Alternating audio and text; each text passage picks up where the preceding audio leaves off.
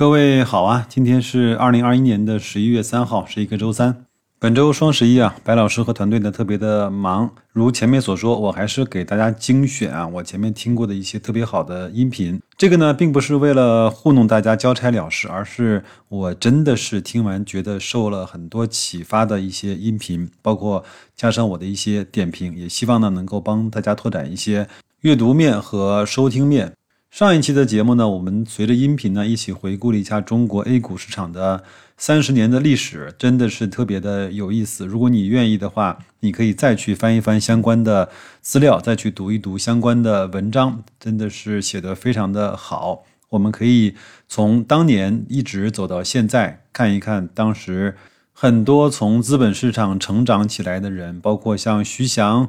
唐万新、徐良，还有最早的杨百万啊，易安科技、蓝田科技这些股市大鳄的起起伏伏和这些上市公司的腥风血雨啊，有一句话呢，叫做“什么叫见过大世面？什么是有格局的？”我的判断标准呢，是说一个人是不是经常把自己现在碰到的事情呢，放到更高的维度，放到更长的时间段来去考虑。当他读了很多书，当他懂了很多道理，当他知道了很多历史之后呢，去站在更高的维度和更长的时间来去看待当下的一天一周啊一个月一年的短暂的时间来看，很多事情就不纠结不犹豫，很多事情就不蒙蔽双眼，可能就豁然开朗了。在投资市场啊，也有这么一句话叫“华尔街没有新鲜事”。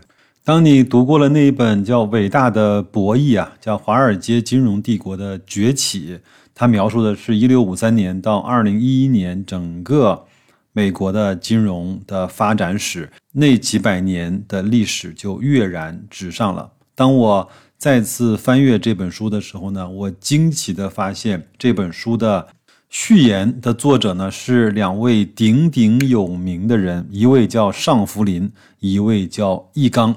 可见这本书含金量之高，可见这本书是谁在读，而又是谁希望大家都能够读一读、看一看。好了，咱们言归正传啊，这一期节目呢，我还是为大家摘取了某一天的得到头条，它讲的呢是一个当下非常热议的话题，就叫房地产税。这个呢，我们每个人都知道它终将会落地，但是我们又不大愿意相信它会这么快的就付诸于实施的这么一项政策。那到底对每个人的投资和资产的配置有什么样的影响呢？对整个中国经济的发展的结构的变化又有着什么样的改变的意义和作用呢？我们听完了节目，大家应该都会得出自己的答案。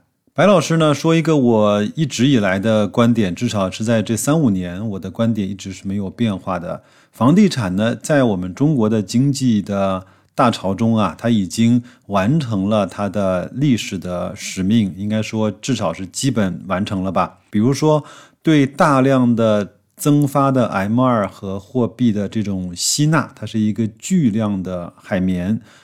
第二个呢是整个地方经济啊税务的来源的一块主要的供给。第三个呢，它承载了大量的行业围绕在房地产上面，能够创造更多的 GDP，创造更多的就业和创造更多的经济的增长。第四呢，它也是中国居民现在财务主要的。组成的部分，甚至都远远超过了欧美、日本这些发达的国家，从零到有，甚至非常快的就推升到了一个比较畸形的这样的一个比例的结构。那随着这种房地产税的试行和展开，到底我们每个人应该怎么去应对？应该怎么去打理我们的资产配置？我相信在这期节目中或多或少给各位都找了一点点的答案。那么各位听完之后呢，我也欢迎各位在节目评论区留言，说出你对这个事情的感受和这个事情的看法。更加希望能够你说得出的是你对这个事情的应对，好吗？有一句话呢说的特别对，叫学而不思则罔，思而不学呢则殆。我们学习的时候一定要伴随着对自己深刻的思考。我们思考的时候呢，一定要伴随着去读书，验证自己的想法以及可实施性这样的一个动作，我们整个的提升才能够形成一个闭环。最后呢，我再说一句风凉话啊，我们在投资中，在生活中，在学习中有这么多事情要干，有这么多。要未知的领域来给我们探索，有这么多可以提升我们的机会等待着我们去做事情。为什么还有人整天就只纠结于那个股价呢？纠结于三十八块和四十块，甚至到三十五块，没有任何的意义。不如你抛开股价，再去多看一看这个公司的基本面，再去看一看这个行业，再去看一看我们现在整个中国的经济，它是以一个什么样的方式在往前运行。这样，我觉得可能我们的人生才会过得更加的精彩一些。最后啊，顺便说一句，我十一月一号呢发了一个朋友圈，给可能正好有需要的朋友呢准备了一些小小的福利。有不少的听友啊在微信上问我，白老师，你的价格怎么这么便宜啊？比双十一的主会场还便宜？我说，本来这个事儿就是为了交个朋友，就不是为了带货和赚钱去的。所以说个凡尔赛的话，就像。股票的股价一样，我不是那么在意价格的，只要各位开心就好。如果没有看到的，可以加我的个人微信，都说我像白老师的首拼字母，找到十一月一号那条朋友圈看一看。如果你和朋友正好需要，如果白老师正好帮得上忙，告诉我就好。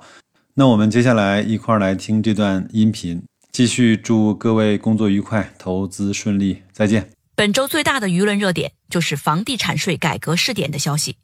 具体来说，是全国人大常委会通过决议，授权国务院在部分地区开展房地产税改革试点工作，授权的试点期限为五年。决议特别指出，试点之后条件成熟时及时制定法律。看来房地产税这次是真的要来了。我们团队看了大量分析，发现大家的关注点很多。比如房地产税和房价是什么关系？房地产税跟土地财政是什么关系？房地产税跟共同富裕是什么关系？等等，这些问题很重要，相信你已经看了不少分析，我们就不重复了。今天的得到头条，我想把思路收敛到经济问题，就是房地产税和中国经济增长是什么关系？从这个角度出发，有两位专家的观点特别值得给你说一说。红塔证券首席经济学家李麒麟认为，理解这次房地产税改革试点有一个非常重要的宏观背景，就是中国经济正在经历一个换锚的过程。过去几十年，房地产一直是中国经济增长之锚，不仅仅是因为房地产本身的庞大体量和它带动的上下游产业链，也不仅仅是因为土地政策带来的收入。最根本的原因是，房地产是中国信用创造中最重要的载体，没有之一。什么意思呢？发展经济离不开信用创造，更通俗点说，就是借钱融资。房价上涨了，银行愿意接受抵押贷款，就会释放出更多的信用，推动经济繁荣。经济繁荣了，房价会继续上涨，从而创造更多信用。过去几十年，中国城市化的快速推进，基础设施的高速发展，都离不开这样的信用创造过程。李麒麟认为，谁是信用创造的载体，谁就是一个经济体增长的锚。但是走到今天，房地产这个锚的风险逐渐显现。国家提出“房住不炒，共同富裕”，其实是释放了一个明确的信号：中国经济增长需要换一个新的锚了。如果把中国经济看成是一辆高速行驶的列车，那么这辆车现在正在换动力系统，原来是烧油的，现在要改用电了。那么替代房地产的新的锚是什么呢？李麒麟认为是资本市场，通过证券发行注册制、建立北交所、养老金个人账户制等一系列的改革措施，让居民的储蓄不再主要流向房地产，而是与资本市场连接。再把资本市场这个锚与实体经济深度绑定，为新能源、进口替代、专精特新、高端制造业等提供资金，这就是这次房产税改革试点的大背景。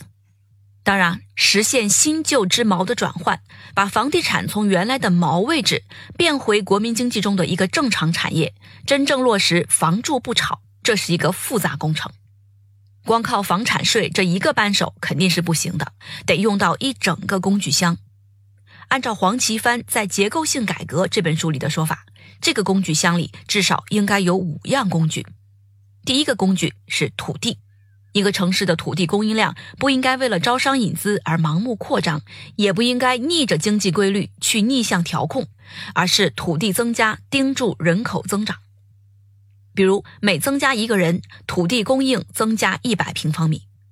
第二个工具是金融，要守住开发商自有资金拿地这条底线，自有资本金和社会融资比例应该控制在一比三，而现在全国房地产商的平均杠杆率在一比九，房地产业要回归正常，可能要经历一个漫长的去杠杆过程。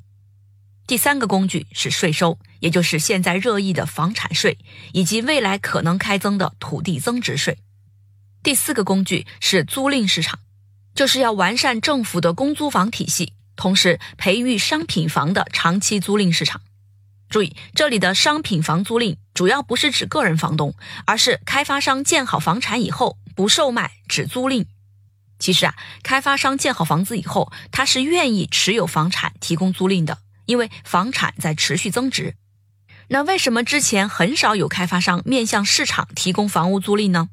就是因为一比九的极高杠杆率，让开发商必须赶紧卖掉房子回笼资金。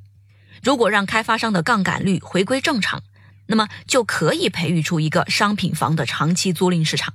在政策上，建设用地也会首先向租赁用房倾斜。我看到很多人在担心。收房产税之后，房东会不会把这个税收负担转嫁到租客身上？